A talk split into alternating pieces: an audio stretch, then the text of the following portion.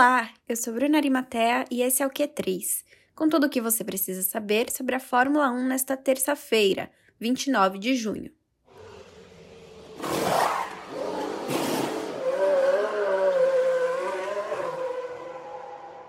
Daniel Ricciardo, da McLaren, resumiu a sua falta de potência no carro durante o Grande Prêmio da Estíria como desanimador. Foi o que ele disse em entrevista ao site Motorsport, afirmando que sem os problemas o carro teria condições de lutar por posições na corrida, porque tinha um ritmo muito bom. Apesar do problema, que tirou várias posições ao australiano, o motor voltou a funcionar no restante da corrida, mas Ricardo afirmou que foi tarde demais e que não conseguiu recuperar as posições.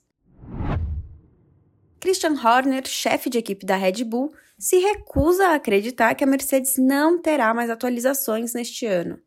Depois do comentário de Toto Wolff, chefe da Mercedes, de que o foco agora é no carro de 2022, Horner disse que Wolff gosta de desviar os holofotes e que espera que a Mercedes ainda tenha alguma mudança em 2021.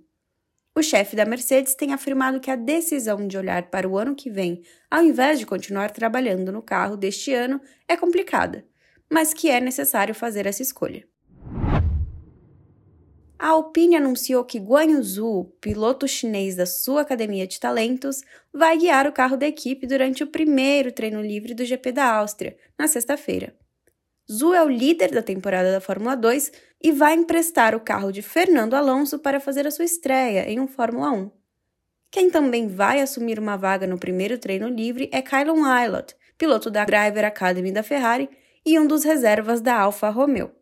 Para o inglês, será a segunda vez em que tem a oportunidade de guiar em uma sexta-feira de Fórmula 1.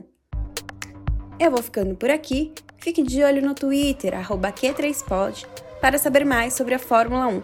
E siga a gente por lá, no Spotify, na Alexa e em outros agregadores de podcast. A gente está de volta amanhã com mais notícias. Até mais!